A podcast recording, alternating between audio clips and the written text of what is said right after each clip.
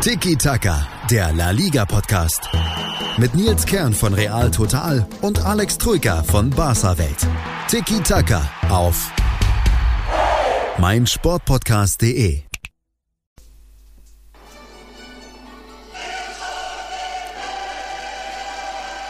Musik in unseren Ohren.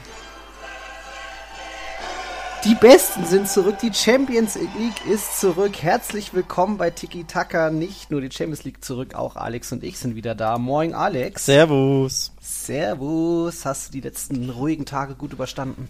Äh, gut überstanden, ja. Ähm, ruhig weiß ich nicht. Ich habe nämlich viel Last of Us gespielt und so ruhig ist das Spiel ja nicht, wie du weißt. Da geht's ab, angespannt. Äh, ja, geht's da zur Ist Sache? mir zu gruselig, Ist zu, ai, ai, ai. Dementsprechend, ja, kleiner, kleiner Break. Ähm, auch die Spieler hatten gut eine Woche Pause, ne? eine Woche Urlaub Mhm. bei Barca, Real und Co. Wir hatten zwar keinen Urlaub, aber haben es etwas entspannter angehen lassen, aber jetzt geht's wieder ab. Jetzt geht's wieder ab. Bei Real Madrid waren auch acht Tage Kurzurlaub angesagt. Da war viel los auf Ibiza und Co. Überall, wo ein bisschen blau war, haben die, Leu- haben die Spieler sich ein Schiffchen gechartert. Und jetzt, 7. und 8. August, ist die Königsklasse zurück mit den eben noch vier offenen Rückspielen im Champions League Achtelfinale. Darunter natürlich auch Real Madrid und Barcelona. Darüber wollen wir heute reden, über diese vier Achtelfinalpartien. Noch auch ein bisschen Europa League gucken. Natürlich ist auch in Spanien generell rund um La Liga noch einiges passiert. Das werden wir alles noch reinquatschen. Es gab viele User-Fragen von euch, da schon mal vielen Dank, darauf wollen wir noch eingehen.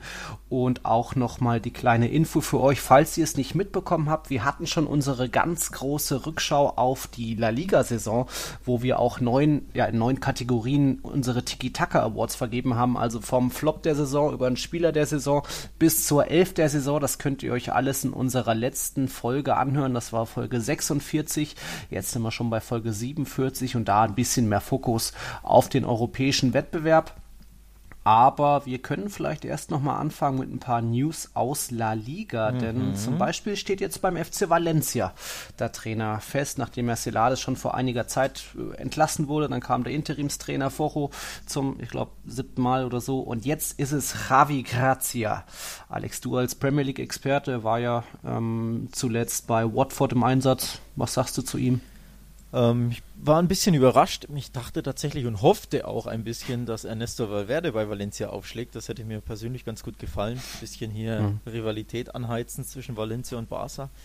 Ähm, zwischendurch wurden, glaube ich, bis zu zehn verschiedene Namen Ja. genannt. Man, man blickte da überhaupt nicht mehr durch. Also fast im, im Tageswechsel gab es dann einen anderen Trainer, der mit Valencia in Verbindung gebracht wurde. Am Ende wurde es eben Javi Gracia.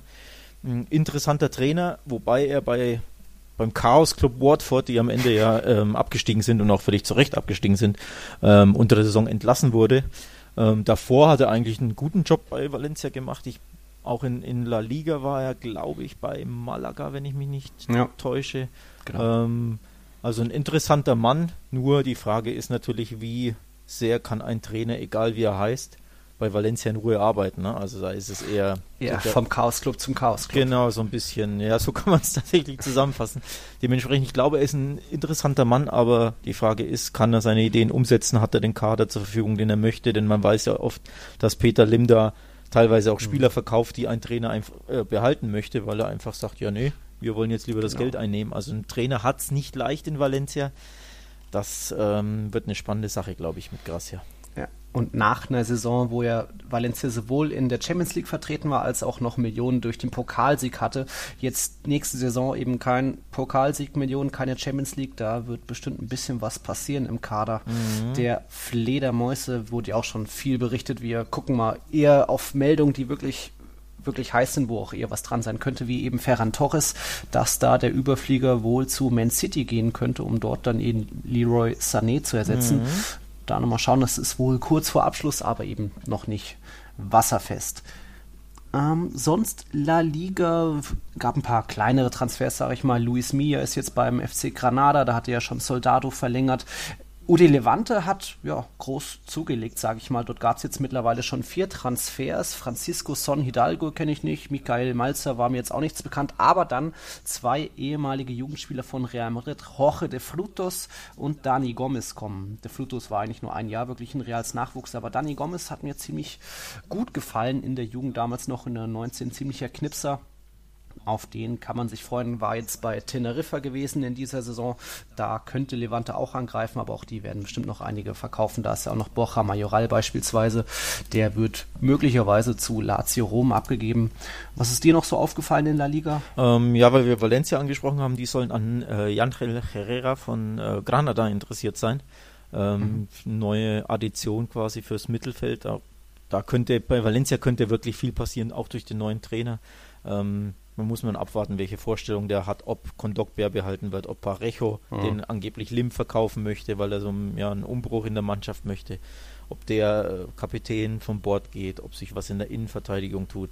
Also ich glaube, bei Valencia könnte wirklich ein spannender Sommer bevorstehen äh, mhm. und sich noch einiges tun. Also da können wir ein Auge drauf werfen. Vor, vor allem auch jetzt könnte es so richtig erst losgehen, denn ab heute, dem 4. August, hat das Transferfenster in Spanien geöffnet. Natürlich können Vereine theoretisch immer Spieler unter Vertrag nehmen, aber jetzt eben ist die Meldefrist oder der Meldebeginn, sage ich mal, um Spieler für den neuen Wettbewerb, die neue Saison eintragen zu dürfen. Das Transferfenster ist geöffnet bis zum 5. Oktober. Was bei Barca und Real passiert, das schauen wir uns dann natürlich später nochmal genauer an. Ähm, da ist auch eine wichtige Info, finde ich, sollten jetzt schon mal Spieler kommen, auch zu den Champions League-Teilnehmern oder den Europa League-Teilnehmern. Da sind die neuen Spieler noch nicht teilnahmeberechtigt oder noch nicht berechtigt, da jetzt schon mitzuwirken, sondern ist dann wirklich erst für die neue Saison. Bei Eber ist mir noch aufgefallen, da hat der Trainer Mindy Libar nochmal um ein Jahr verlängert. Da geht er jetzt in sein sechstes Jahr beim kleinen Eber, die ja eh erst seit sieben Jahren, glaube ich, in La Liga dabei sind.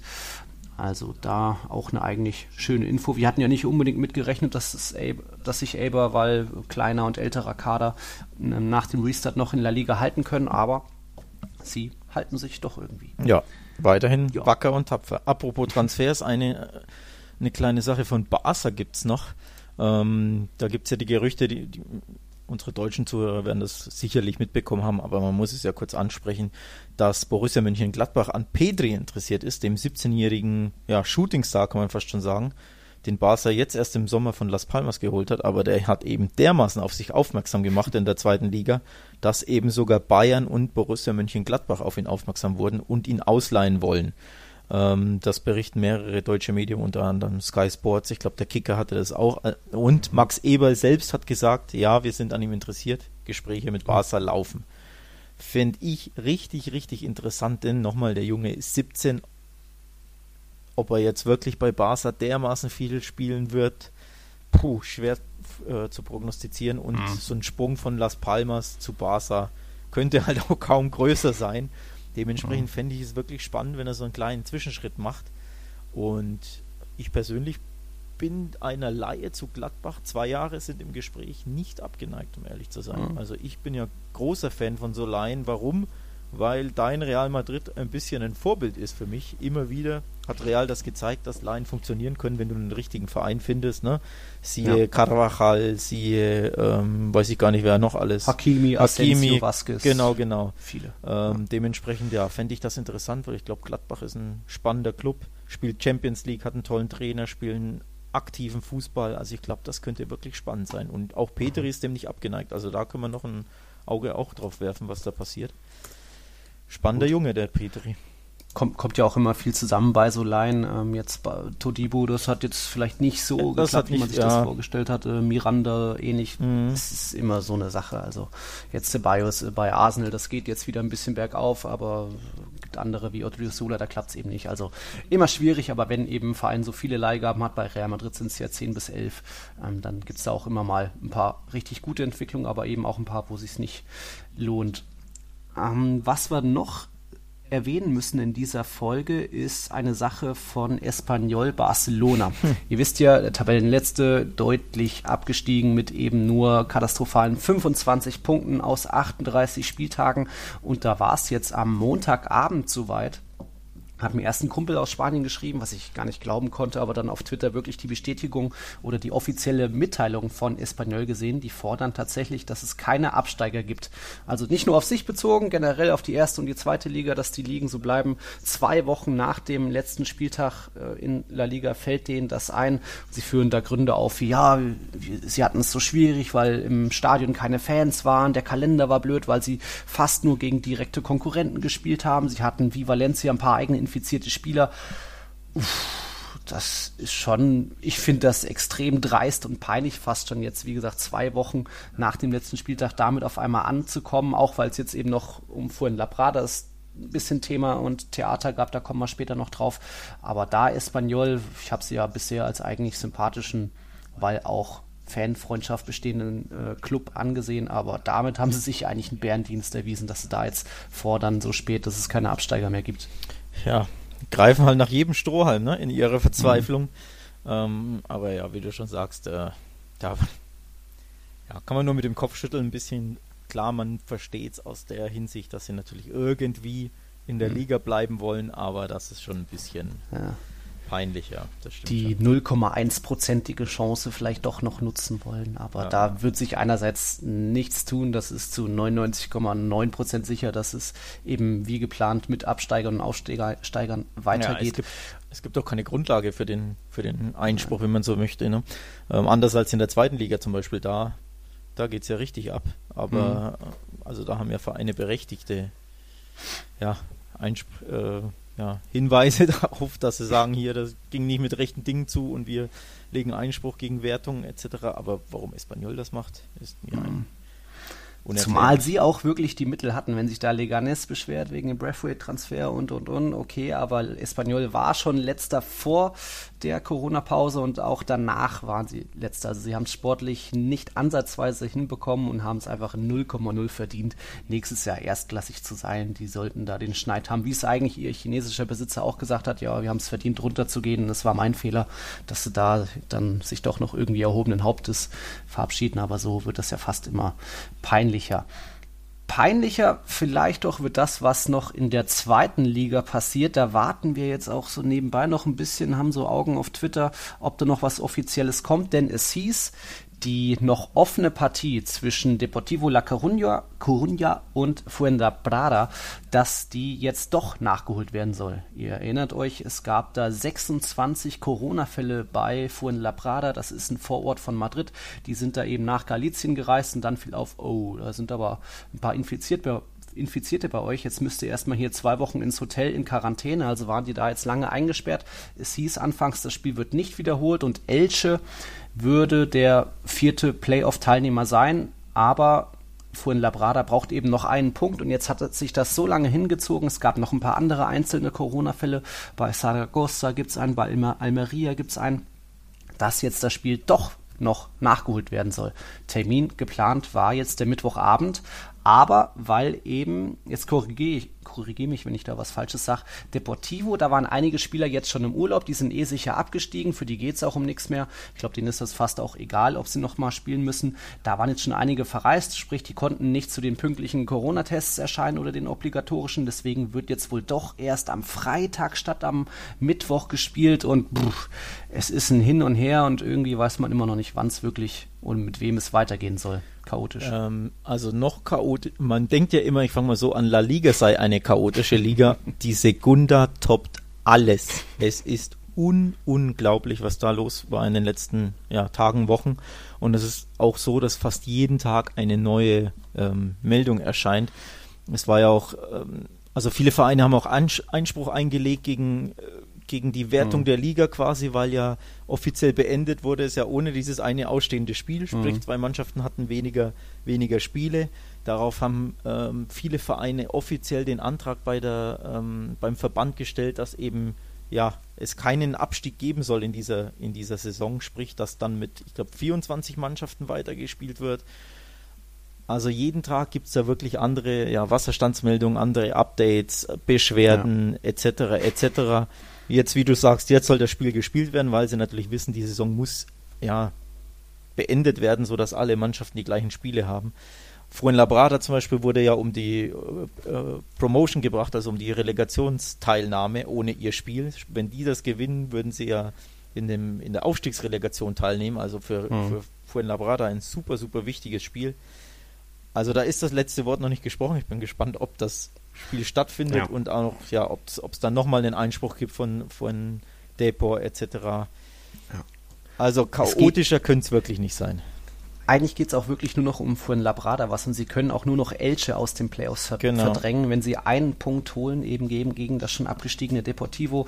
Äh, La Liga hat jetzt auch schon die offiziellen Playoff-Termine verraten. Das soll dann eben am 13. und 16. August sollen die ersten Partien sein, sprich da spielen schon mal zweimal zwei Teams gegeneinander und daraus die jeweils beiden Sieger kommen dann noch in einem Finale, treffen sie aufeinander. Das wäre dann der 20. und der 23. August. 23. August ist ja auch das Champions League Finale.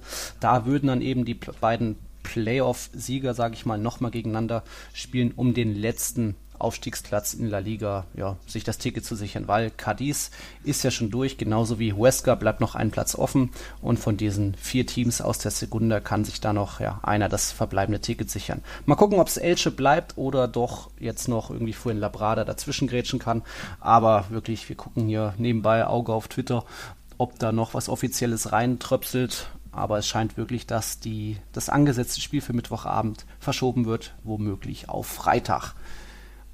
Dann kam noch etwas Offizielles, das mal nicht von einem Verein, sondern von einer spanischen Legende. Mhm. San Ica hat es, äh, ich streiche das endlich, was ich sagen wollte, hat es eingesehen. Er hat ja im März 2019 einen Herzinfarkt im Training beim FC Porto erlitten und konnte seitdem kein Pflichtspiel mehr bestreiten. Und ja, jetzt über anderthalb Jahre später dann wirklich die offizielle Mitteilung von ihm, dass er seine Karriere beendet hatte, eh noch Vertrag, aber hat eben immer noch geguckt, geschielt drauf, ob ihm die Ärzte vielleicht doch noch das ja, das okay geben, dass er vielleicht doch nochmal mitwirken kann. Er war jetzt bei Portos Meisterfeier noch mit dabei, aber es bleibt dabei Casillas nicht mehr auf dem Platz und wird jetzt mit über 1000 Spielen für Spanien, Real Madrid und Porto und ich glaube 24 Titeln insgesamt, ja, seine durchaus große Karriere beenden. Ja, was soll ich dazu sagen, außer Glückwunsch zu einer herausragenden Karriere, die hinten raus ein bisschen, ja, fast schon tragisch endete. Mhm. Ähm, oder nicht nur fast, sondern ja, natürlich tragisch, wenn man quasi, wenn man so, so einen Vorfall hat. Ähm, ja, im Endeffekt spielt er ja seit einem Jahr schon nicht mehr, deswegen erstaunt ja. es ein bisschen, dass jetzt das Karriereende quasi offiziell ähm, gemacht wurde, denn er hat sich ja zwischenzeitlich sogar schon um den Posten als spanischer Verbandspräsident mhm. beworben, wollte da ins Rennen gehen. Ich glaube, da hat er den Hut erst in den Ring geschmissen, um ihn dann doch wieder aufzuheben, genau. einen Rückzieher gemacht. Also de facto ist er ja schon retired seit ne, einige ja. Zeit, nur jetzt ist, warum auch immer macht das jetzt erst offiziell ein bisschen ja, komisch, aber nichtsdestotrotz ähm, ja, alles Gute San Ike und ich bin mir sicher, dass wir ihn in diversen Rollen im spanischen Fußball sehen werden, ob jetzt als Verbandspräsident oder nicht. Ich glaube auch bei äh, irgendeinem anderen Posten wollte er einsteigen, bin ich mir jetzt nicht mehr sicher, was das war. Boah. Ja, es heißt sogar, dass er auch bei Real Madrid erstmal eine kleine in die Lehre gehen kann, genau, sage ich mal, genau, dass er vielleicht so ein bisschen Peres-Berater ja, wird. Das finde ich jetzt das, ne? hm. nicht ganz so sinnvoll, weil ich sehe da einfach noch keine wirklichen konkreten Funktionen, Aufgaben für ihn. Er soll jetzt nicht nur als Maskottchen da sein und irgendwie ja, Besucher begrüßen oder irgendwie Anrufe annehmen und an Florentino weiterleiten. Aber oh Gott, egal, es wird sich schon genug finden für ihn. Ich fand es schön, dass auch Real Madrid direkt eine Mitteilung da veröffentlicht hat und eben geschrieben hat, er ist der größte Torhüter in Real Madrids Geschichte, auch in der Geschichte des spanischen Fußballs. Gab ja, man ist ja oh, wann war es, 2015, nicht ganz im Grünen auseinandergegangen. Es gab da keinen wirklichen Abschied, weil auch Casillas das anfangs so wollte, keinen Abschied. Dann aufgrund des öffentlichen Drucks hat man doch noch schnell alle Pokale zusammengesammelt, auf den Platz gestellt und mit seiner, mit ein paar Journalisten konnte er sich da nochmal verabschieden, aber so halt nicht ganz, wie man sich das vielleicht vorstellt, aber da ist ja Real Madrid eh ein spezieller Verein. Da hat ja auch Raúl erst spät ein Abschiedsspiel bekommen. Ich erinnere mich übrigens bei der Abschied seine PK, ne, wo ja niemand mhm kein Real Madrid offizieller ähm, dabei war. Nur San Ica saß da ganz allein auf dem Podium und hat geweint. Ne? Ziemlich, ziemlich ja. krasses Bild. Ich habe nämlich die, die PK, die Abschieds-PK damals für den Kicker gecovert. Deswegen uh. hat sich das ein bisschen einge mhm. Eingebrannt, weil war nicht so die schöne Art ne, von Real Madrid, ihn da so alleine auf dem Podium zu lassen und ihn ja durch die Hintertür quasi zu verabschieden. Wie gesagt, ähm, das war schon von ihm anfangs so beabsichtigt, keine große Sache, eigentlich gar nichts und dann aufgrund des bisschen öffentlichen Drucks hat man noch schnell was zusammengeschustert, aber ja, dass dann kein Perez neben ihm saß oder nicht mal Butragueño, mhm. ist ein unglückliches Bild und zeigt auch mal wieder, dass Real Madrid da nicht so ganz immer glücklich mit Legenden umgeht. Nee, äh, da gibt es einen anderen Verein, bei dem das ähnlich ist, dem, dem, ich recht nahe stehe. Die, die, können Abschiede auch nicht so gut. Vielleicht ist das ein spanisches ja. Ding, keine Ahnung. Vielleicht ist ja. das so ein Ding, ja. Nicht so viel Platz für Romantik. Alright, jetzt haben wir hier einiges an News schon durch, so Updates aus La Liga. Fällt dir noch was ein, bevor wir richtig auf die Champions League gucken? Nee, ich würde sagen, legen wir los, denn du hast die Hymne eingespielt. Wir sind heiß, oder? Auf das, auf das eine Spiel. ja, wenn wir Pech haben, wird es für unsere Clubs nur ein Spiel geben, ne? Aber einmal die Hymne Och, hören ja. and that's it. Jetzt könnte es sein. Könnte sein. Real Madrid ist am 7. August im Einsatz, Barcelona am, am 8. August und vielleicht haben wir dann vom 12. bis zum 23. August, wenn dieses Blitzturnier in Lissabon stattfindet, wirklich wenig zu tun. Ja. Können ja, Füße hochlegen und Champions League gucken. Wäre für mich jetzt okay, denn Fokus war ja auf dem Ligatitel, hat jetzt Zidane auch schon früh gesagt, mhm. vor über einem mhm. Jahr, dass wirklich Priorität La Liga hat. Barca hat da natürlich ein bisschen mehr Druck. Ja, ein bisschen. Da gab es jetzt noch keine Silberware. Nee, die haben äh, ziemlich Druck, würde ich sagen. Also ich glaube, äh, das wäre, also das Lissab das Finalturnier in Lissabon verpassen, wäre der Super-GAU normalerweise natürlich für beide Vereine, aber wie du schon sagst, dadurch, dass Real den Titel gewonnen hat, ist jetzt alles andere nur noch äh, ja, Dreingabe, ne? die, die, die mhm. Pflicht mhm. wurde, wurde gemacht. Die, die, das, die Champions League wäre jetzt tatsächlich die Kür, weil sie endlich ihren Ligatitel mal wieder gewonnen haben nach drei Jahren oder vier waren es. Ne? Ähm, dementsprechend, ja, hat Real Madrid da nicht so viel Druck. Auch natürlich, weil sie bei Man City spielen, wo man ja eher mit einem ja, Ausscheiden leben kann oder rechnen kann. Mhm. Wohingegen gegen Napoli ausscheiden, die siebter in Italien sind, das wäre mhm. nochmal für Barca ziemlich das Super-GAU. Also das Turnier in Lissabon erreichen ist absolut Pflicht für Barca. Alles andere wäre eine, eine krasse Enttäuschung, ja. Genau, genau. Und bevor wir detailliert draufschauen, machen wir noch eine kurze Werbepause. Vielleicht kommt sie dieses Mal. Ich glaube, in unserer La Liga-Rückschau gab es dann gar keine Werbepausen, aber lasst euch überraschen, ob was kommt. Bis gleich meinsportpodcast.de ist Deutschlands größtes Sportpodcast-Portal. Willkommen bei Stand jetzt, dem ersten Sportpodcast des Tages. Werktag 7.07 Uhr liefern wir euch, Malte Asmus und Andreas Wurm, die Themen, die zum sportlichen Tagesgespräch werden. Tagesaktueller Sport und spannende Themen aus der Sportgeschichte. Mein Morgen hat ein neues Ritual bekommen. Stand jetzt, wir freuen uns auf euch. meinsportpodcast.de. Überall, wo es Podcasts gibt. Der Druck ist beim FC Barcelona 1 zu 1 gegen das Hinspiel in Neapel aus. Wir erinnern uns an ein schickes Tor von Dries Mertens, so vom Strafraumrand schön ins, ins lange Eck, in den langen Winkel. Dann aber auch genauso schick die Kombination von Barcelona beim mhm. 1 zu 1 Ausgleich. Ich glaube, Busquets hat Semedo geschickt und dann war Griezmann in der Mitte, der ihn da über die Linie gebracht hat. Also glaube, wie hat man das gesagt, Neapel war schon stärker im Hinspiel hatte auch noch ein paar mehr Chancen. Manolas war auch wieder dabei, aber geht dann doch 1 zu 1 in Ordnung, oder? Ja, ich glaube, der Auftritt von Barca war nicht so prickelnd, sodass du dann natürlich ein 1-1 mitnimmst. Wichtig ist natürlich dein Auswärtstor, ganz klar. Ähm, das hat Barca geschafft und jetzt, ja, jetzt heißt 0-0 oder, oder irgendwie ein Heimsieg und immerhin ist man in Lissabon. Mhm. Ähm, ja, das ist das Ziel und normalerweise naja. Nee, ich will, Na, nicht, ich, ich, will, ich will nicht. Ich will nichts sagen. Ich, ich lock dir schon noch einen nee, Tipp raus. Aber vor, vorab erstmal die Frage, es wird doch jetzt 100% sicher im Cup Nou gespielt. Das schon, ne? Ähm, das schon. Also ich ja. glaube, äh, Napoli hat das nochmal angefechtet so ein bisschen. Die wollten äh, ja, das natürlich vermeiden, da spielen zu müssen, weil es ja doch nochmal ein kleiner Nachteil ist, sage ich mal, auch wenn keine Fans ja. zu Gast sind, aber äh, im, im Stadion sind, aber trotzdem, äh, ja, ist natürlich trotzdem ein bisschen furchteinflößend. Ähm, die letzte Meldung war, dass äh, die UEFA sich da an die Gesundheitsbehörde in Katalonien bzw. in Barcelona gewendet hat, mhm. ob es sicher wäre, aber da gab es kein, keine gegenteiligen Meldungen und dementsprechend ja. muss das Spiel im Camp Nou stattfinden. Alles andere wäre wär jetzt sehr überraschend. Das hatte auch der Isidro auf Twitter gefragt, wie da deine Meinung dazu ist, dass Napoli das ja so versucht hat, aber ist dann ja auch fast schon ähm, so ein bisschen Espanol-like, wenn man so möchte, ne? Ja, nicht ganz so dreckig. ja, nee, aber, aber man, das kann man noch eher versuchen, als jetzt das, was Espanyol abgezogen hat. Ich finde es aber, ich finde es grundsätzlich, um, um auf das Thema zu, äh, zu sprechen zu kommen, gut, dass die UEFA das so gemacht hat, dass sobald es ein Hinspiel gab, die Rückspiele sowohl in der Champions League als auch natürlich in der Euroleague dann eben schon im Stadion der Heimmannschaft durchgeführt werden. Ne? Also bei mhm. City, ähm, ja. Frankfurt muss in Basel ran, etc. etc. Das finde ich schon gut, gebietet einfach die Fairness. Klar, du hast die Fans nicht, aber immerhin hast du trotzdem dein Heimspiel und spielst nicht irgendwo in der Pampa in, keine Ahnung, Gelsenkirchen oder in Düsseldorf oder in sonst ja. wo. Ne? Also das finde ich schon, schon richtig, dass man da offiziell ein Heimspiel hat und das eben dann erst ab Viertelfinale dieses Lissabon-Turnier losgeht. Also das ist schon ja. gut gelöst. Ja. Muss ja trotzdem alles unter den Gesundheitsauflagen Klar, passen logisch. und nee, nee, kein logisch. Risiko darstellen. Denn bei Real Madrid, um da schon mal vorauszuschauen, war ja die Sache, England hat Spanien als Risikoland eingestuft. Sprich, wenn Eisen Einreisende aus Spanien nach England kommen, müssen die erstmal sich eigentlich in eine zweiwöchige Quarantäne begeben. Aber für Profisportler gibt es da eben die Ausnahmeregel.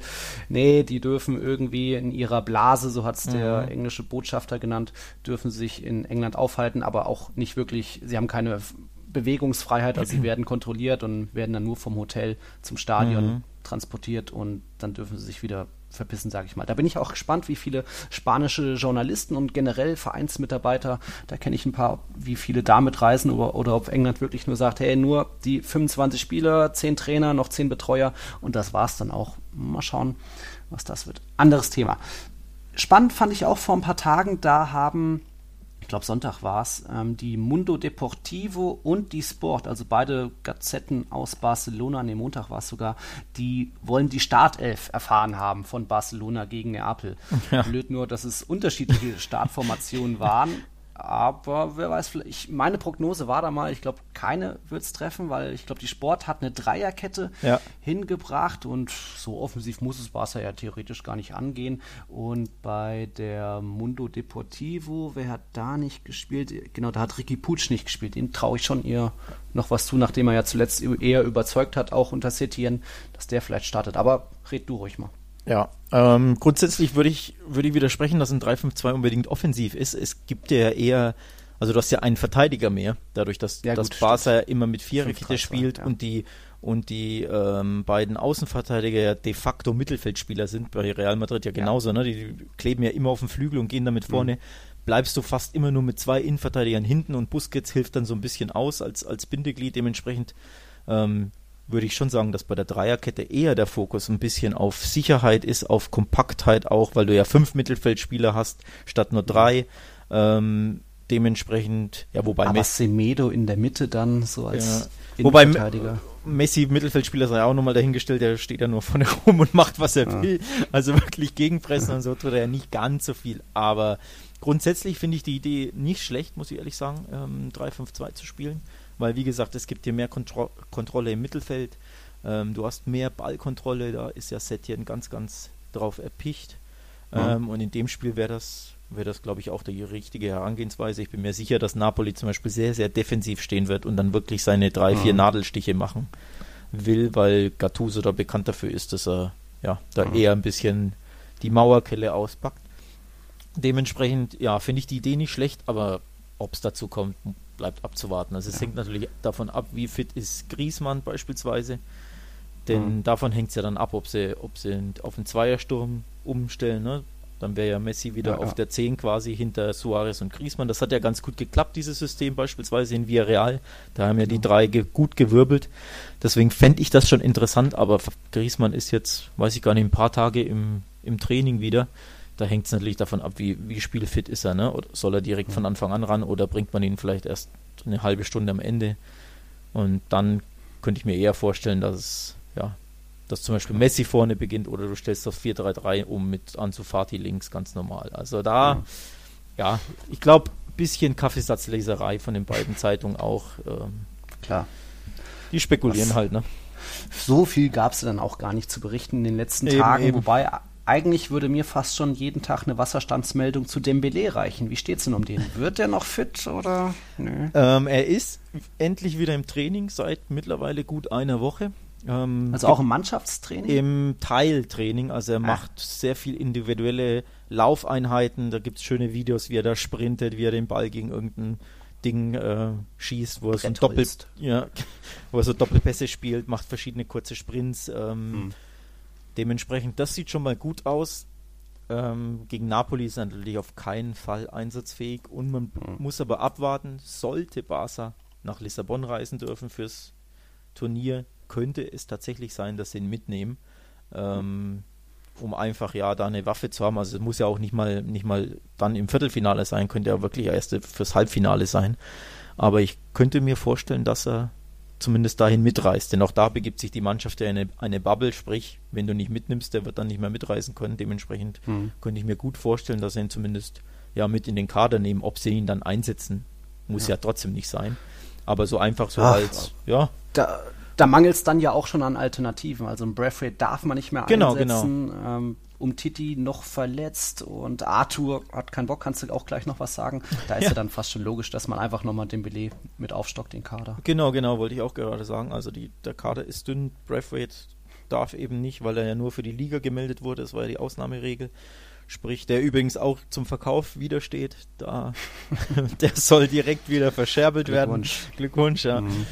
Ähm, dementsprechend, ja, da sind sie natürlich dünn nochmal. Ne? Griesmann ist zwar jetzt wieder im Training, aber man weiß auch nicht, wie matchfit der ist. Von, von mhm. daher, ja, können sie da sowieso jeden gebrauchen. Ähm, auch wichtig, weil du Arthur angesprochen hast, der hat keinen Bock, der ist in Brasilien, sagt, hat angerufen, ich will nicht zurückkommen, ist seitdem nicht aufgetaucht, sprich nicht der, eine WhatsApp geschickt. Ja, angeblich angerufen, immerhin. Ja, ja, immerhin, doch, den, immerhin. immerhin. ähm, dementsprechend, ja, hat der keine Lust mehr, will da nicht mehr, will nicht mehr für Barca spielen oder überhaupt trainieren oder überhaupt zum Verein reisen. Dementsprechend ja fehlt ihm da ein Mittelfeldspieler gegen Napoli fehlen, zum Beispiel Busquets und Vidal gesperrt. Mhm. Ähm, Vidal sah gelb-rot, Busquets die dritte gelbe im Turnier, dementsprechend ja auch das Mittelfeld da dünner. Mhm. Von daher ja, wir haben den dünnen Kader oft angesprochen, der ist halt jetzt nochmal dünner, als er eh schon ist. Ne? Ja, was die Chancen für Neapel, Napoli bisschen äh, erhöht. Die kommen ja auch mit ein bisschen mehr oder weniger Schwung, weil Pokalsieg, aber eben in der Serie A nicht gut abgeschlossen als Tabellensiebter, richtig? Äh, Siebter wurden sie, genau. Ähm, ja. Aber wie gesagt, durch einen, durch einen Pokalsieg mussten sie quasi gar nicht Fünfter oder Sechster werden, sind sicher in der Euroleague dabei nächstes Jahr. Es sei denn natürlich, sie gewinnen die Champions League. Dann geht es in die Champions League, aber ja. ja. Ich werfe schon mal eine Frage ein. Da hat nämlich Thorsten Ratzenböck auf Twitter dich gefragt, warum ist Barca in der Champions League zu Hause unschlagbar? Letzte Heimniederlage war 2013 gegen Bayern, wohingegen die Auswärtsbilanz, da gab es nur einen Sieg aus den letzten neun K.O.-Auswärtsspielen. Das war gegen United 2019, glaube ich. Aber wir erinnern uns ja auch an die Schlappen in Paris, in Liverpool, in Rom und so weiter. Warum ist es da so, ja, Barca daheim so ein Gesicht und auswärts so ein Gesicht. Wie das, erklärst du dir das? Das müsste man tatsächlich äh, die Spieler selbst fragen, sowohl die, die vom Barca als auch natürlich die gegnerischen. Warum mhm. ist das Camp Nou so furchteinflößend? Warum spielt man da mit mehr Selbstvertrauen, mit mehr Lockerheit, mit mehr Selbstbewusstsein? Ähm, ja, ist halt so im Sport, ne? dass du daheim dich eben wohler fühlst. Dass du, dass Top-Mannschaften natürlich erst recht zu Hause sehr stark sind. Das ist jetzt auch keine neue Erkenntnis. Ähm, ja, also das Camp Nou ist schon traditionell schon immer eine, eine Festung.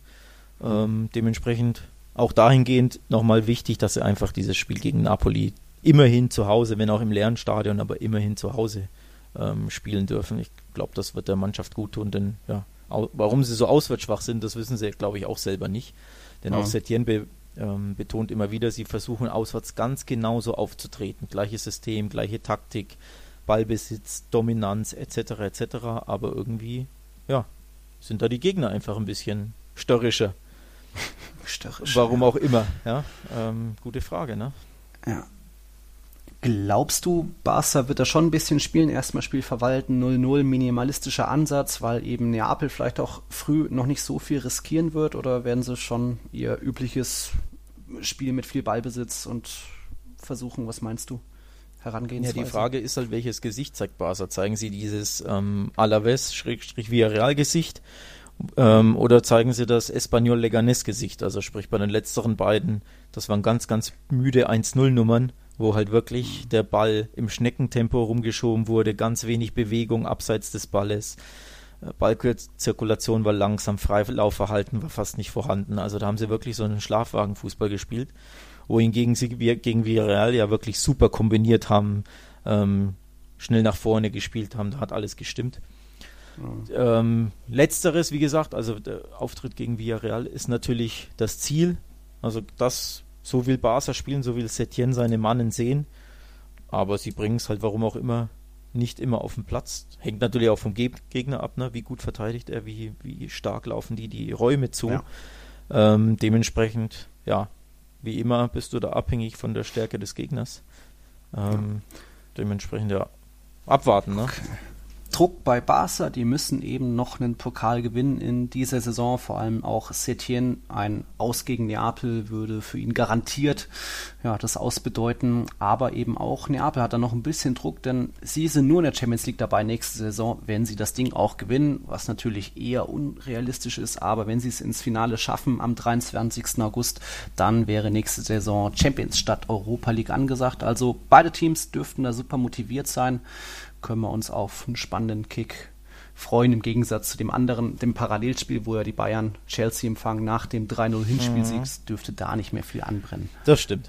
Ähm, also ich denke auch, dass Barca Napoli richtig, richtig spannend ist, vor allem weil natürlich jedes Tor die Ausgangslage ändert. Also lass mal Napoli in Führung gehen, dann sind die weiter mit 0-0 ist Barca weiter, logischerweise. Mhm. Ne? Ähm, führt Barca 2-1, muss Napoli ein Tor schießen, dann zählt die Austrittstorregel. Also es ist super, super spannend dementsprechend ja, können wir uns da auf ein cooles Spiel freuen. Gucken wir noch kurz Transfers. Ich habe was gelesen, dass vielleicht Rakitic zurück in seine Lieblingsstadt gehen könnte, dass da auch Barca preismäßig dem FC Sevilla entgegenkommen könnte. Was hast du da erfahren so? Ähm, genau. 10 Millionen schreibt die Mundo Deportivo. Immer vorsichtig sein, was Mundo Deportivo mhm. und Sport schreiben, vor allem wenn die da irgendwelche Zahlen immer rausschmeißen. Ähm, also angeblich würde Barca einen, ja, wie nennt man es, einen Freundschaftspreis hm. ähm, machen, weil ja, Rakitic zur alten Liebe Sevilla zurück kann in seine Lieblingsstadt, wo er seine Frau kennengelernt hat, etc. etc. Ähm, ob das jetzt natürlich diese, diese Summe so stimmt, sei mal dahingestellt, aber ich könnte mir hm. auf jeden Fall vorstellen, dass sie nicht mehr unbedingt allzu viel für ihn verlangen, sprich 20 aufwärts. Also lass es 15 sein, dann wenn sie oder 18, keine Ahnung.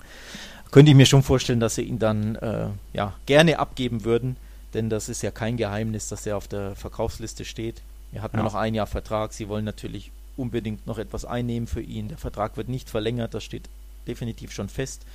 Ähm, auch Rakitic hat gesagt, er will auf jeden Fall wieder zu Sevilla irgendwann mhm. zurückkehren, also in die Stadt. Ähm, und er hat mehrmals äh, angedeutet, dass es gerne nach seinem Vertragsende 2021 passiert. Sprich, der möchte natürlich am liebsten ablösefrei wechseln, weil der fühlt sich bei Barca wohl. Er spielt ja eine wichtige Rolle. Aber mhm. wie gesagt, Barca will ihn zu Geld machen und dementsprechend ja, müssen sie da die, die Ablöseansprüche ein bisschen senken.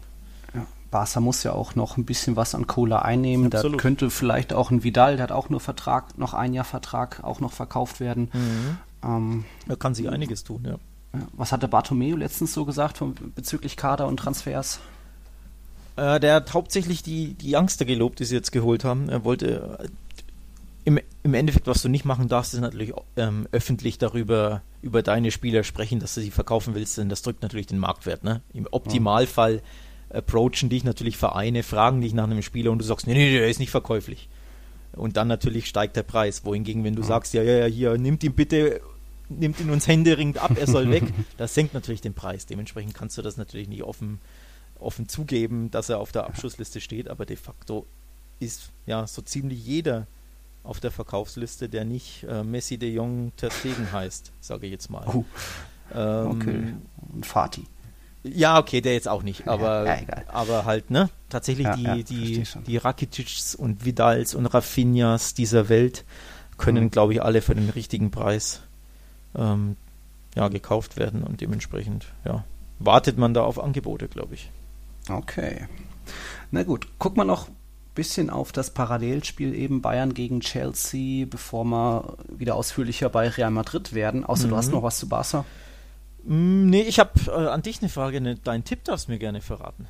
Oder? Oder willst du die am Schluss Ja, Nee, doch, doch. Machen wir jetzt. Machen wir ne? jetzt schon. Äh, hatte ich mir jetzt noch gar keine Gedanken gemacht, aber ich glaube schon, dass Barca das macht und dass es auch nur einen dünnen 1-0-Sieg gibt. Nicht schon Barca. wieder einen dünnen 1-0-Sieg. Oh, Ja. Ja. Naja, gut, ich Ja, nehme ihn sorry. natürlich an, also so ist nicht, aber ja, ähm, könnte ich mir auch tatsächlich gut vorstellen. Ähm, ich bin gespannt, wie Napoli spielt, ob die wirklich sehr defensiv auftreten, wofür Gattuso ja leider ein bisschen bekannt ist, ähm, oder ob die wirklich pressen, was ja vielleicht, weiß ich nicht, ob das die bessere Wahl wäre, aber man weiß ja, dass Barca sich nicht immer so wohl fühlt, wenn da der Gegner anläuft, ne? Die alten Ja, vor allem Recken. ohne Busquets. Genau, vor allem ohne Busquets, der da ja wirklich super wichtig äh, ist für die Stabilität, könnte ich mir vorstellen, dass das Sinn machen würde. Also ganz, ganz spannend, wie Napoli das angeht. Und dann ist natürlich die Frage, wer schießt das erste Tor. Ne? Also wenn es lange 0-0 steht, muss Napoli öffnen, dann könnte Messi das ein oder andere Mal Messi-Dinge machen und dann kann es schnell vorbei sein. Tja. Also spannend, ne? Also ich glaube wirklich taktisch gesehen richtig interessant. Und dein Tipp? Und ich spekuliere mal auf ein 2-1. 2-1. Ja, ja, die Null steht ja nicht so ganz so oft bei Barca, ja. Ja. Dementsprechend, also gut, jetzt zuletzt schon, aber ja, gegen Levante, Espanyol und Leganés hältst du ja eher die Null als gegen Mertens und Co. bei Napoli. Ne? Hm, Klar. Dementsprechend tippe ich mal auf ein 2-1. Klar, okay. Die Bayern können wir eigentlich schnell abhaken. Die haben das Double sicher, wohingegen Chelsea das FA Cup Finale gerade verloren hat. 3-0 im Hinspiel, da die große Gnabry-Gala, wir erinnern uns. Das dürfte auch jetzt am Samstag eigentlich sicher über die Bühne gehen in München. Dass da Chelsea nicht wie, wann war es, 2012 im Finale da Horm, da irgendwie nochmal spät für eine Überraschung sorgt.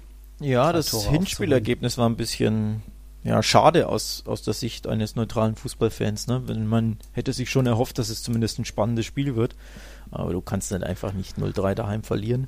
Ja, Ähm, Caballero hat ja noch einiges gehalten von Lewandowski, Müller und Co. Also Ja, ja, das hätte noch- auch noch höher ausfallen Das können. stimmt, das stimmt, das stimmt. Aber ähm, ja, im Endeffekt ist jetzt die Frage, wer hat einen Vorteil? Chelsea hat jetzt durchgespielt.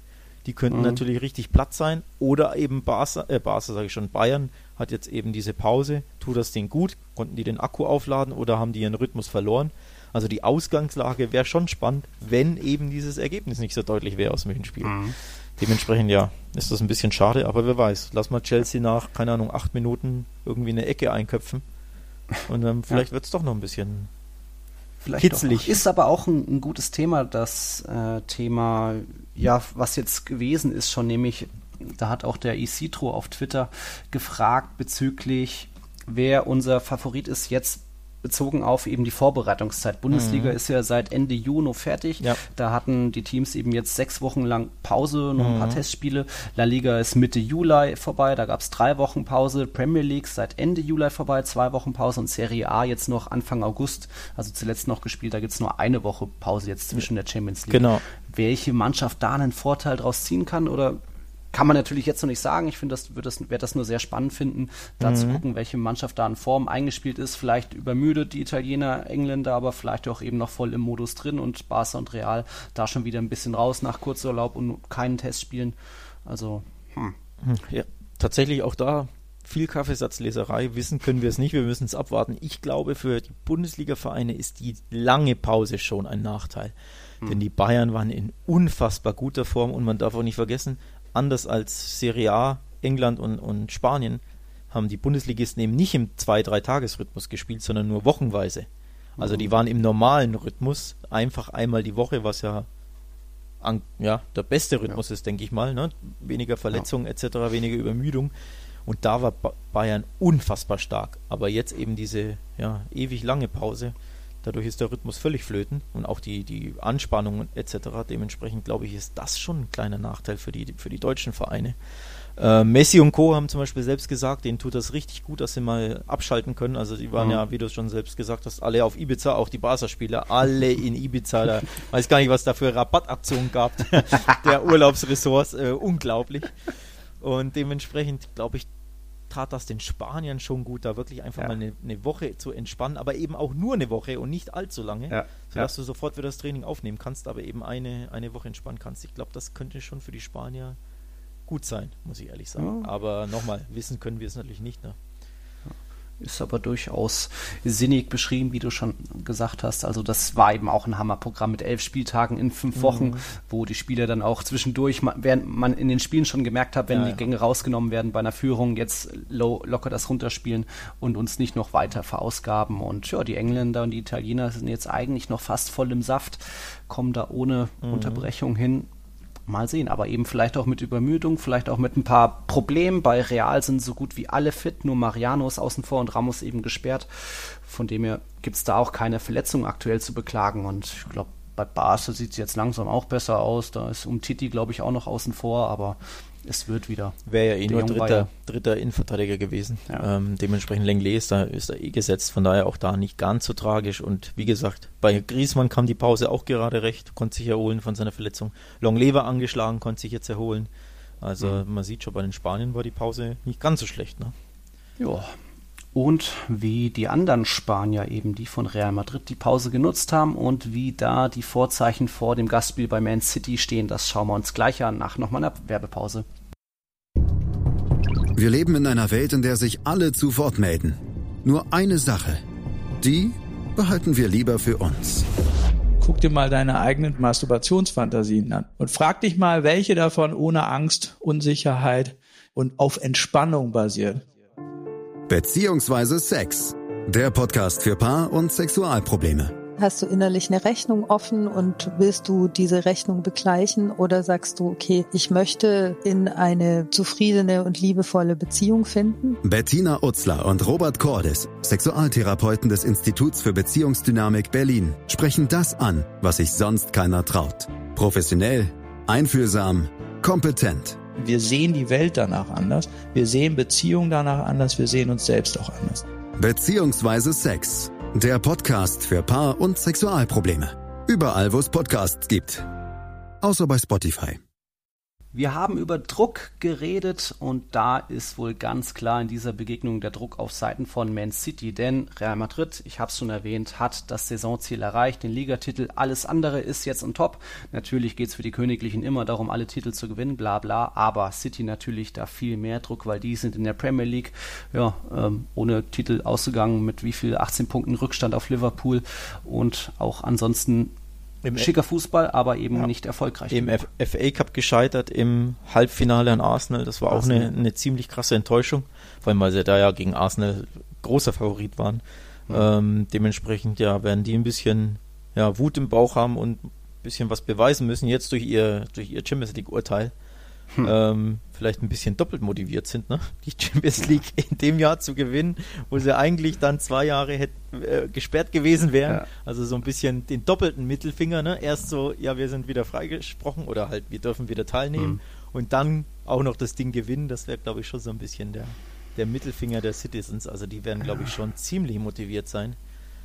Ähm, Garantiert. da sehe ich dann wiederum auch ein bisschen Real Madrid in der Rolle, dass die auch vielleicht Europa einen Gefallen tun können, weil eben jetzt fast jeder ja, City hasst dafür, dass das äh, der Cast ist, mhm. ähm, dass da auch zwei von den drei relevanten Richtern dann irgendwie von City berufen wurden, was auch immer. Da hat der Spiegel, glaube ich, was berichtet. Ja, ja. Also schon viel Kurioses und auch generell Guardiola ist der Trainer, der in den letzten fünf Jahren am meisten ausgegeben hat, über 800 Millionen für 37 Spieler bei eben zwei Clubs. Also da ist schon gar nicht so viel natürlich zusammengewachsen wie jetzt auch bei Real Madrid, wo der Kader der Mannschaft einfach schon extrem lange zusammenhält und das ist ja nicht nur ein Ramos, auch ein Varan, Modric, Groß sind schon alle sehr lange dabei und teilweise für wenig Geld gekommen und haben schon viele Erfolge gefeiert. Also da steckt vielleicht mehr Mannschaft, mehr ja, Liebe, Romantik auch dahinter als bei City, was ja eher was ein künstliches Konstrukt ist. Also da eben mein Punkt, Europa will, dass Real Madrid City rauswirft. Aber die Schadenfreude wäre groß. Da gebe ich die Schadenfreude wäre groß, genau. Ja, aber ja. ich sehe das schon sehr kritisch, weil ich habe mir vorhin nochmal die Highlights aus dem Hinspiel angesehen und da war City so abgezockt, das was eigentlich was ich eigentlich von der anderen Seite erwartet hätte, dass Real so in jeder kleinen Szene irgendwie ein bisschen mehr rausholt, schneller fällt. Wir erinnern uns an den ähm, Elfmeter von den Sterling gegen Cavachal rausgeholt hat. Da ist Sterling ein bisschen früh gefallen. Gegen Ordnung der Elfmeter auch da beim, bei der roten Karte von Ramos gegen Gabriel Jesus auch Jesus leicht gefallen. Jesus vorher schon bei seinem Tor, Ramos so ein bisschen weggestoßen. Was alles völlig im Bereich von in Ordnung ist, aber einfach, was man wenn das bei Real Madrid passiert wäre, würde man sagen, ja, die sind einfach erfahren und wissen, wie es geht. Aber da auf einmal diese junge Mannschaft City viel abgezockter und deswegen glaube ich auch, dass sie sich das nicht mehr wirklich nehmen lassen. Hm. Oder hm. wie siehst du das Rückspiel? Auch da wieder schwierig. Ähm, hm. Denn nochmal, Real hatte jetzt ein bisschen eine Pause. Das kann denen wirklich gut tun, weil man hat das ganz klar gesehen in den Spielen. Sie haben natürlich den Stiefel runtergespielt und die, und die Liga dann hinten raus verdient gewonnen, aber eben auch auf Sparflamme. Also da waren mhm. in Sp vielen Spielen, keine Ahnung, haben sie wirklich ja, 60 Prozent gegeben, weil es halt einfach gereicht hat. Und ich glaube, auch da wird Real das einfach gut tun, dass sie jetzt ihre Pause hatten und ähm, ja, diese Pause ändert halt auch ein bisschen die, die Ausgangslage. Also wenn das jetzt Corona nie passiert wäre, hätte ich gesagt, Real kaum eine Chance aufs Weiterkommen, weil ne, mhm. ne, Hinspiel 1, 2 verloren, that's it. Aber jetzt eben ist das für mich eine ganz andere Raus, äh, ähm, Ausgangslage, dadurch keine Fans im Stadion. Mhm. Ähm, das Hinspiel ist monatelang her. Ähm, ja, du bist in einer ganz anderen Form, etc., etc. Hast die Liga gewonnen, bist dann nochmal motiviert. Dementsprechend würde es mich nicht wundern, wenn der Real wirklich ja, die kleine Überraschung schafft, eben nochmal in einem leeren Stadion denn wir wissen ja, es gibt mehr Auswärtssiege, seitdem keine St äh, Zuschauer im Stadion sind. Von daher ja, ist das für mich nicht ganz so klar, wie es auf dem Papier eigentlich wäre mit Hin- und Rückspiel. Aber es darf ja auch nicht nur irgendein Auswärtssieg sein. Ein 1-0 würde natürlich nicht ja, reichen aufgrund der Auswärtstorregel. Bei einem 2-1 geht es in die Verlängerung. Aber ja, so ein 2-0, ein 3-1, das traue ich den Königlichen irgendwie. 3-2, ja, einfach 3-2. Ja, City wackelt ja. hinten gerne mal. Ja aber so viele Tore schießen sie einfach nicht mehr. Und klar, jetzt ist es einfach ein bisschen mehr Vollgas. Jetzt müssen sie sich nicht schonen, weil sie wissen, in drei Tagen ist nicht schon wieder ein Spiel. Aber da hatte auch der Jonas Stiegelbauer auf Twitter gefragt, wie wird es Real gegen City angehen? Sturmlauf von der ersten Minute an. Und genau das kann ich mir irgendwie unter Zidane nicht so recht vorstellen. Also wo er jetzt doch mhm. ein bisschen mehr minimalistischer, kontrollierender Ansatz ähm, besteht, auch lauern auf Fehler des Gegners und irgendwie, ich sehe auch dadurch, dass auch Ramos gesperrt ist, fehlt ja auch nochmal so gesehen eine offensive Komponente, egal ob, ob das ein Freistoß ist Der oder beste Stürmer. Konter. Ja, ist ja irgendwie so. Egal, ob er einen Ball erobert und den Konter mit einleitet oder dann vorne bei, bei einem Kopfball zur Stelle ist nach einem Standard. Da fehlt schon mal auch was und Asensio hat eine gute Quote, ich glaube, sechs Schüsse nach Restart in La Liga und drei gegen Reihen gefühlt. Aber ja, Hazard einfach nicht in Form. Vinicius vergibt zu viele Dinge. Mhm, Wer von stimmt. den beiden spielt, das ist eh noch so wahrscheinlich das größte Fragezeichen in der Startelf. Hazard oder Vinicius.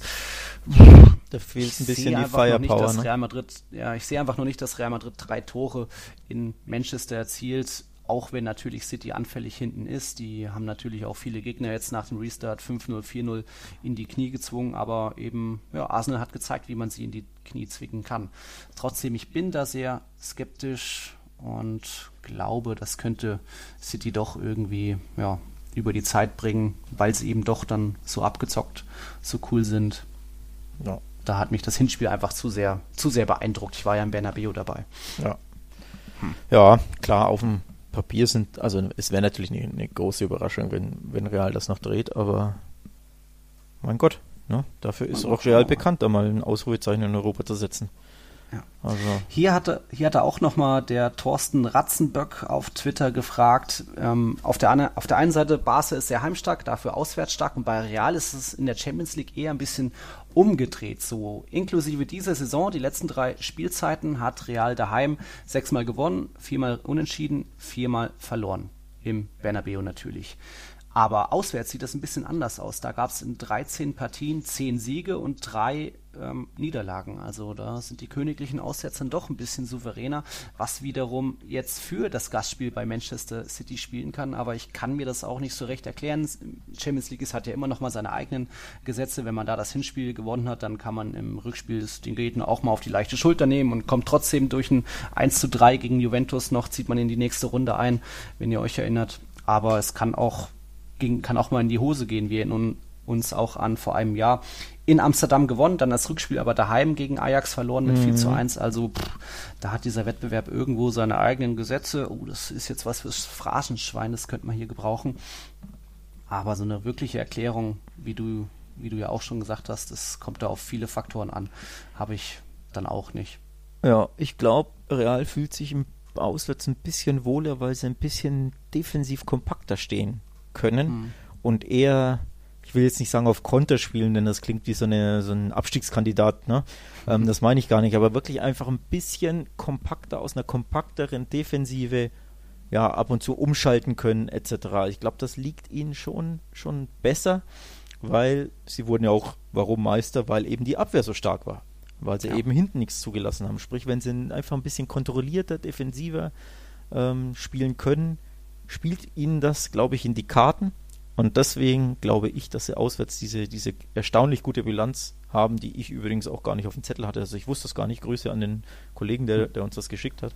Ähm, Finde ich erstaunlich, aber wie gesagt, ich glaube, das ist darauf zurückzuführen, dass sie sich auswärts schon wohlfühlen, wenn mhm. sie ein bisschen auch mal weniger den Ball haben können. Jetzt nicht atleticomäßig, ne, um Gottes mhm. Willen, aber halt einfach, ja, bisschen umschalten können, ein bisschen kompakter die, die Bälle erobern können und ja auch dem Gegner da mal ab und zu das Zepter überlassen und den dann überrumpeln und die Fehler und Lücken in der Defensive ausnutzen können. Und nochmal, Man City ist bekannt dafür, den Ball die ganze Zeit zu wollen, eine unfassbar hohe ähm, Backline zu spielen, da schön an der Mittellinie der letzte Verteidiger.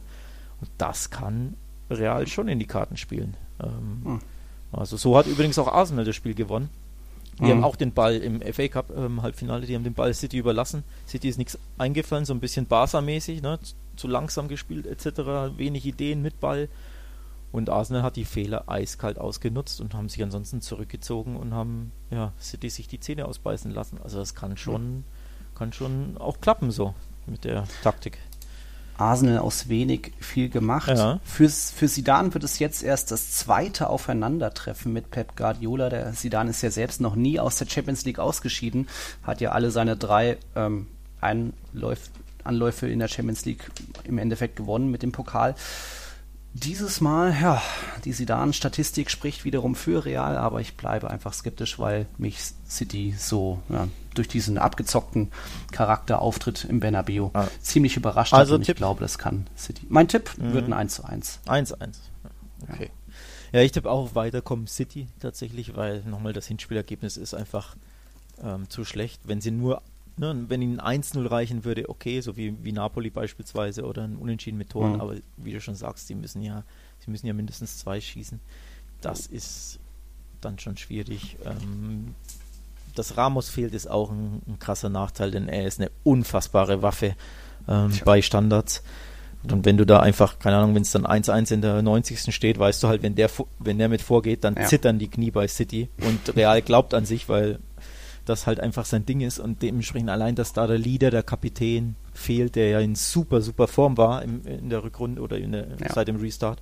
Also mit, mit Benzema und Courtois der vielleicht formstärkste Spieler bei Real. Also, dass der Absolut. gesperrt fehlt, ist auch nochmal eine richtig bittere Nachricht. Hazard in schlechter Form, mhm. das ist natürlich auch, ich weiß gar nicht, ist er immerhin fit oder ist er angeschlagen? Ja, ja. ja. Doch, doch, sind eigentlich alle fit, nur Mariano fehlt aktuell, weil der, der positiv Corona. auf Corona getestet ja, ja. wurde. Ansonsten wirklich alle einsatzbereit, theoretisch auch Rames und Bale, aber Normal, normalerweise, normalerweise wäre das ein Spiel, wo du sagst, hier muss Hazard jetzt mal was zeigen, aber der war ja dermaßen schwach in, der, in der ganzen Saison. Das ergibt ja auch wenig Anlass zur Hoffnung, seine Leistung bisher. Mhm.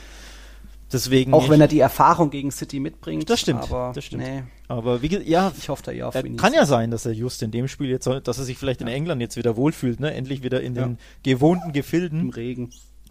Ähm, kann natürlich sein, aber ja, ich, ist schwer vorstellbar, ne? Hm. Und dementsprechend Tipp? tippe ich ausscheiden real. Ich glaube, ich tippe auch da 2-1 City. Ja, nochmal ein City-Sieg, ja.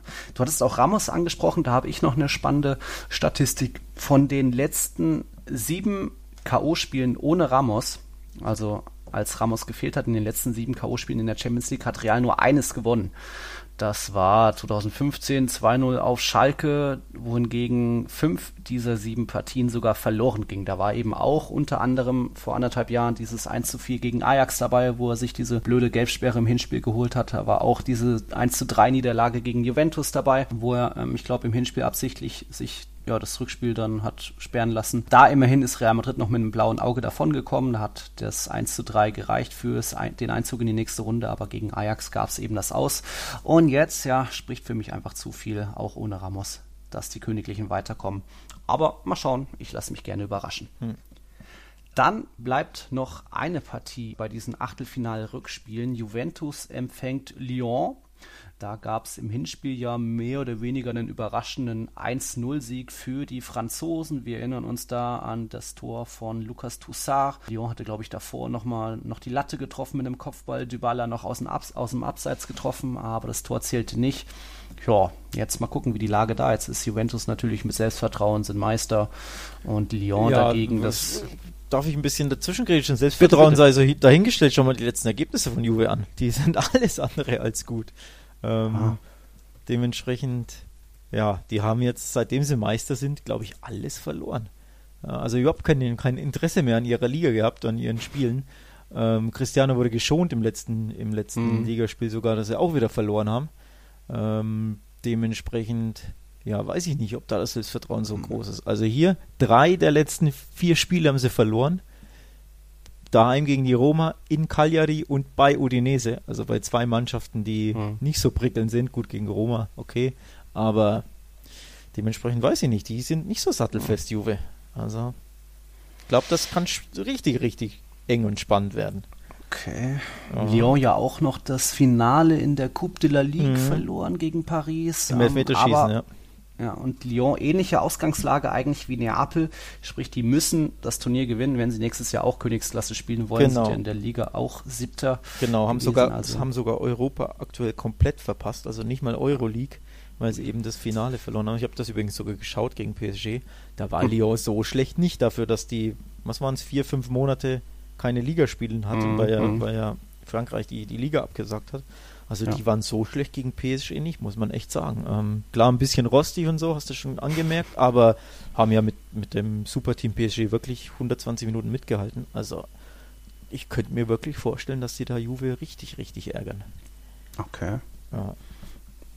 Dann wird das spannend. Jetzt gucke ich kurz, wer was überträgt. Juventus, Lyon läuft bei The Zone, genauso wie Barca gegen Neapel bei The Zone und die anderen beiden Partien, City gegen Real und Bayern Chelsea auf Sky falls mhm. ihr das noch nicht wusstet. Guck mal generell noch ein bisschen auf die Runde. Da hatte der User Max gefragt, glaubt ihr, dass dieses Jahr wieder ein Underdog, zum Beispiel Atalanta, ins Halbfinale einzieht, wie die letzten Jahre Ajax und Monaco? Das ist ja eigentlich super realistisch, weil in der wie sagt man, auf dem anderen Ast mhm. der Champions League sind ja fast nur Überraschungskandidaten, in Anführungszeichen natürlich Leipzig, Atalanta. PSG ist natürlich kein Überraschungskandidat, Atletico jetzt auch nicht unbedingt, aber das ist da schon eine sehr hohe Wahrscheinlichkeit, dass es, ja, Leipzig oder Bergamo ins Halbfinale man könnte, Man könnte jetzt sagen, PSG ist doch ein äh, Überraschungskandidat, zumindest fürs Halbfinale, denn da waren sie noch nie. Das vergisst man Stimmt. immer. PSG hat es noch nie ins Halbfinale der Champions League geschafft, selbst ja. obwohl sie jetzt schon wieder, keine Ahnung, acht Jahre lang äh, gesponsert werden mit, mit Geld ohne Ende, aber sie haben es noch nicht mal ins Halbfinale. Von daher wäre das ja schon ein bisschen ja, eine Überraschung in dem Sinne. Klar, rechnet man jedes Jahr damit, mhm. aber geschafft haben sie es einfach noch nicht.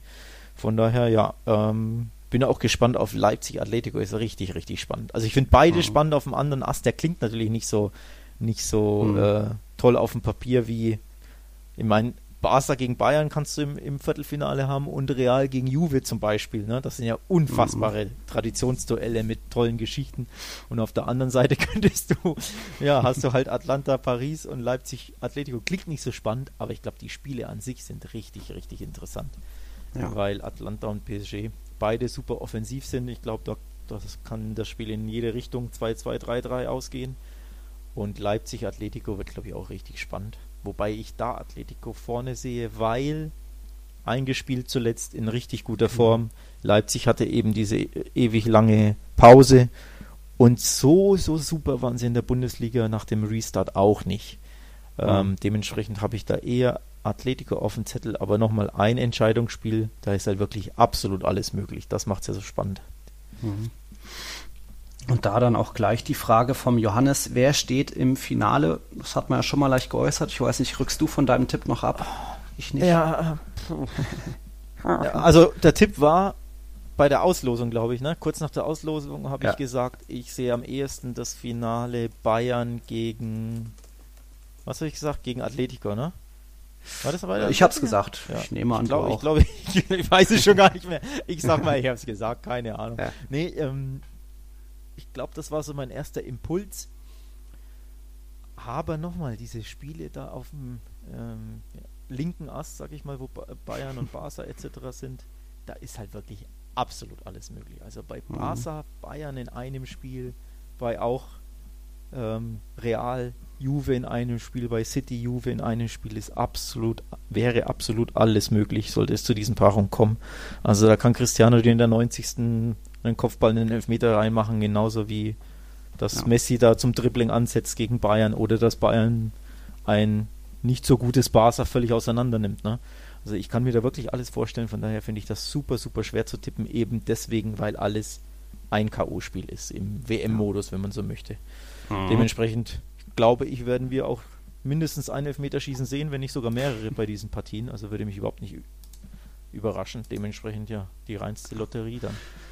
Ja, ich denke schon auch, dass es Bayern und Atletico schaffen können, weil sie einfach zuletzt in so überragender Form waren, wo auch der Trainer so viel aus dem Kader rausgeholt hat. Das war teilweise spritziger, frischer Fußball, natürlich bei den Bayern ein bisschen mehr als bei Atletico, aber auch da konnte Simeone irgendwie seinem Kader doch ein bisschen so vertrauen, dass es nicht nur hieß, bei einer 1-0-Führung hinten verriegeln und nicht mehr nach vorne spielen, sondern wirklich ähm, ansehnlich auch weil wirklich jeder mal geknipst hat. Ein Vitulo hat genauso funktioniert wie ein, wie ein Felix, egal ob Morata eingewechselt wurde oder äh, Costa eingewechselt wurde. Also es hat mir schon gut gefallen. Ja. Carrasco in Topform, Korea auch noch da.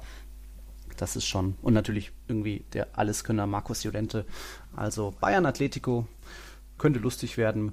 Schauen wir mal. Wir, könnt, wir könnten natürlich auch das Wüstenderby im Finale haben, ne? P P City, gegen, City gegen PSG. Hier äh, ähm, Katar gegen, gegen Doha. Ähm, ja. Dementsprechend, ja. Wäre wahrscheinlich für den neutralen Fan jetzt nicht so super sexy, könnte ich mir vorstellen. Ähm, mhm. Gegen Abu Dhabi, ne? Wäre es sogar. Ja, Abu Dhabi gegen, gegen Katar. Die beiden, glaube ziemlich hier verfeindeten äh, ja, Staaten mhm. da. Dementsprechend, ja, puh, weiß nicht, ob ich das so cool fände, so ein Finale. Ich glaube, der neutrale Fußballfan, also sportlich natürlich ein tolles Duell auf dem Papier, aber ich glaube, der Fußballromantiker und Nostalgiker möchte dieses Finale eher nicht sehen, würde ich jetzt eher nicht behaupten. Ja. Wenn es sich vermeiden lässt. Genau.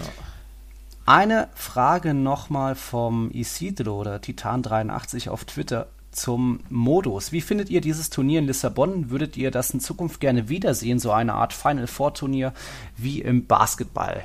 Ich, ich fange erstmal an, du hast es schon eben treffend gesagt, es fühlt sich ein bisschen wie eine WM an, wenn da Viertelfinale, Halbfinale und Endspiel dann eben in kurzer Zeit innerhalb von zehn Tagen oder so sind. Und so ist es ja auch 12. August bis 23. August werden da eben sieben packende Partien über die Bühne gehen. Es es wird bestimmt auch ein Elfmeterschießen geben. Das kann sie ja, ist ja fast kaum zu vermeiden. Und ja, für alle geht es noch um jede Menge ohne Rückspiele.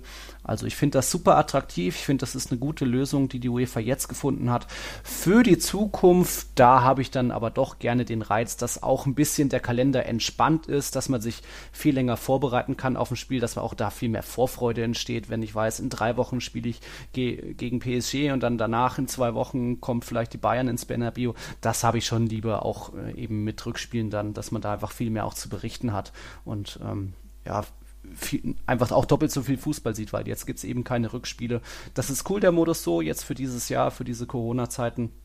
Auch weil ja dann im September die neue Saison in La Liga beginnen soll. Aber in Zukunft muss ich das nicht so haben. Da reicht es mir dann auch, wenn beispielsweise die Supercopa ist ja so in dem Final Four Modus. Ich könnte mir da auch theoretisch dann die Copa del Rey in so einem Final Four vorstellen. Aber Champions League lieber wieder mit Rückspielen. Ja, schließe ich mich an. Ähm, Im Endeffekt haben wir so eine kleine eine kleine Sommer-WM jetzt, wenn man so möchte. Ne? Eine typische mhm. WM mit einem K.O.-Spiel. Natürlich leider ohne Fans, aber schön im hintereinander jeden Tag fast ein Spiel binnen, wie viel sind es, zehn Tagen oder so, ne? Ähm. Also da geht es richtig ab. Es kommt so ein bisschen, wie gesagt, WM-Feeling auf, aufgrund des Modus, aber natürlich, ähm, ich als großer Champions League-Fan, also Fan des Wettbewerbs, ähm, möchte natürlich das alte System haben, denn nochmal, es gibt nichts Schöneres als schöne Hin- und Rückspiel auch aus Sicht muss man das ja sagen, weil halt die, die, Spiele so besonders sind, wenn du im Rückspiel ja. da irgendwie ein, ne, ein 1 zu 4 drehst oder ein 0 zu 3. Grüße nach ja. Liverpool, Grüße äh, nach Paris. Ähm, dementsprechend, das ist das Besondere dieses, dieses Wettbewerbs und diese Besonderheit fällt jetzt natürlich weg. Es geht jetzt nicht anders und mein Gott, dann macht man das halt mal so mal äh, in dem Jahr so, aber natürlich hofft man wieder, dass alles den gewohnten Weg geht im nächsten Jahr. Genau. Ein Blick bleibt uns noch übrig zur Europa League. Dort sind ja auch noch zwei Spanier im Einsatz und die spielen sogar morgen und übermorgen ja. in Deutschland. Mhm. Also die Hinspiele gab es ja gar nicht zwischen Inter und Getafe und Sevilla gegen Rom, weil Italien war da schon Corona-Hochburg, als die anderen Achtelfinal-Hinspiele stattfanden. Deswegen wird das nur jeweils eine Partie sein. Inter gegen Getafe eben in Gelsenkirchen am Mittwochabend, 21 Uhr. Und dann ist es Donnerstag um 18.55 Uhr. Da treffen Sevilla und Rom in Duisburg aufeinander. Auch eine ja, lustiges Setting, dass das jetzt in Deutschland ist, aber da, dort findet ja dann auch danach das Blitzturnier statt, wo die anderen Viertelfinalisten dann eingreifen werden.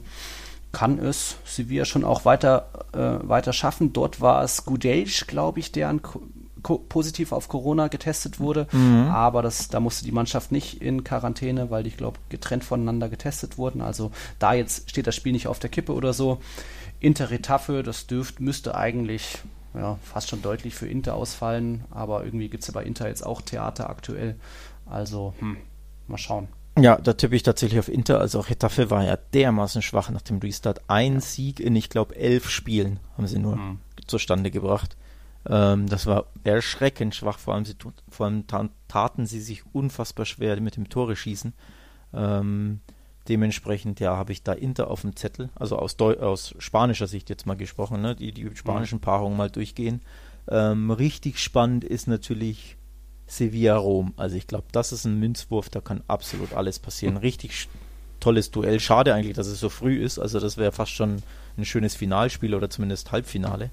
Ähm, da ist, glaube ich, alles möglich. Also das ist wirklich, wirklich schwer zu prognostizieren. Da gehe ich mal auf Unentschieden und vielleicht Verlängerung mit Elfmeterschießen. Alles möglich. also da traue ich mich nicht zu tippen. Ja. Ähm, ja. Habe ich, hab ich, in Spanien vergessen? Nee, ne? Das waren schon alle. Das waren alle. ja, äh, die ja noch zwei. ist ja vorher ausgeschieden. Sind, also. ja, sind ja leider nur noch zwei. Ne? Ja. Sagen. Passt schon, passt schon. Mal gucken, wie wir dann bei Tiki Taka so weitermachen, wann da unsere nächsten Folgen reintropfen. Vielleicht ist ja dann auch am Montag schon die letzte, wenn äh, Barca und Real ausscheiden. Aber wir werden uns da bestimmt noch was einfallen lassen. Also Freitag Manchester City gegen Real Madrid und dann Samstag Barcelona gegen Neapel, jeweils um 21 Uhr. Spannung total. Unsere Tipps haben wir jetzt schon abgegeben. Jetzt gucke ich nochmal meine Notizen. Ich will vielleicht nochmal ändern. Ja, ich glaube, ich, ja, ich ändere, glaube ich, Real auf 1-1. Ist ja das gleiche Outcome, aber ja. Ähm, zweimal, zweimal verlieren, schwer vorstellbar. Also ich nehme mal mit 1-1. Ist das okay für dich? Ja? Da, dass ich deinen Tipp quasi abkopiere. Ja. Ja. Schon okay. Ja. Nicht, dass es heißt hier, der Tipp nur gegen Real. Nee, nee, nee. Na, nee. Du doch nicht, du doch nicht. Nie. So. Ja, dann können wir uns auch schon fast verabschieden. Ich finde noch spannend hinzuweisen, dass eben am 11. September soll ja schon die Premier League weitergehen, aber auch La Liga. Also da ist dann wieder Spannung angesagt. Vielleicht dann auch erstmal ohne die Europapokal-Teilnehmer, je nachdem wie weit die kommen, dass die etwas später eingreifen. Ja, danke fürs Einschalten. Das war sowas wie unsere große Champions League Vorschau, bisschen auch Europa League, bisschen auch La Liga News. Da kam jetzt noch nichts Neues bezüglich Fuhren Labrada, aber wahrscheinlich wird das Spiel eben wirklich auf Freitag verschoben. Ah, schöne Hände. Freitag haben wir sie wieder. Alex, du hast nichts mehr? Ich habe nichts mehr. Nee. Ich freue mich auf die eine Runde. Hoffentlich werden es mehr als nur eine. Also hoffentlich äh, sehen wir uns wieder zum Lissabon-Turnier. Hören ja. wir uns wieder. Hören wir uns wieder. Vielleicht dann. Also, vielen Dank fürs Einschalten, liebe Zuhörer, auch für eure vielen Fragen. Ihr wisst ja, Apple Podcasts, iTunes, Deezer, Google Podcasts, Audio Now und so weiter könnt ihr uns abonnieren und uns hören. Aber ihr hört uns ja schon gerade, also habt ihr schon den Weg gefunden. Das war unsere 47. Folge von Tiki Taka, eurem La Liga Podcast bei meinsportpodcast.de. Ich bedanke mich. Hasta la próxima. Ciao, ciao. Servus. Wir leben in einer Welt, in der sich alle zu Wort melden. Nur eine Sache. Die behalten wir lieber für uns. Guck dir mal deine eigenen Masturbationsfantasien an und frag dich mal, welche davon ohne Angst, Unsicherheit und auf Entspannung basiert. Beziehungsweise Sex. Der Podcast für Paar- und Sexualprobleme Hast du innerlich eine Rechnung offen und willst du diese Rechnung begleichen oder sagst du, okay, ich möchte in eine zufriedene und liebevolle Beziehung finden? Bettina Utzler und Robert Cordes, Sexualtherapeuten des Instituts für Beziehungsdynamik Berlin, sprechen das an, was sich sonst keiner traut. Professionell, einfühlsam, kompetent. Wir sehen die Welt danach anders, wir sehen Beziehungen danach anders, wir sehen uns selbst auch anders. Beziehungsweise Sex. Der Podcast für Paar- und Sexualprobleme. Überall, wo es Podcasts gibt. Außer bei Spotify. Tiki Taka, der La Liga Podcast. Mit Nils Kern von Real Total und Alex Troika von Barca Welt. Tiki Taka auf meinsportpodcast.de. Wir leben in einer Welt, in der sich alle zu Wort melden. Nur eine Sache. Die behalten wir lieber für uns. Guck dir mal deine eigenen Masturbationsfantasien an und frag dich mal, welche davon ohne Angst, Unsicherheit und auf Entspannung basieren. Beziehungsweise Sex. Der Podcast für Paar- und Sexualprobleme. Hast du innerlich eine Rechnung offen und willst du diese Rechnung begleichen oder sagst du, okay, ich möchte in eine zufriedene und liebevolle Beziehung finden? Bettina Utzler und Robert Cordes, Sexualtherapeuten des Instituts für Beziehungsdynamik Berlin, sprechen das an, was sich sonst keiner traut. Professionell, einfühlsam, kompetent. Wir sehen die Welt danach anders, wir sehen Beziehungen danach anders, wir sehen uns selbst auch anders. Beziehungsweise Sex. Der Podcast für Paar- und Sexualprobleme. Überall, wo es Podcasts gibt. Außer bei Spotify. Punk in all seinen Facetten. Mit Felix Amrein. In der aktuellen Ausgabe Papala Punk spreche ich mit Rodi und Marco von der Press Punk Band 100 Kilohertz. Die haben gerade mit Stadtland Flucht ein neues Album herausgebracht und außerdem sogar zwei Record-Release-Shows gespielt. Wie es ist, aktuell Konzerte zu spielen und wie die Entstehungsgeschichte des Albums ist, hört ihr im aktuellen Podcast. Auf meinmusikpodcast.de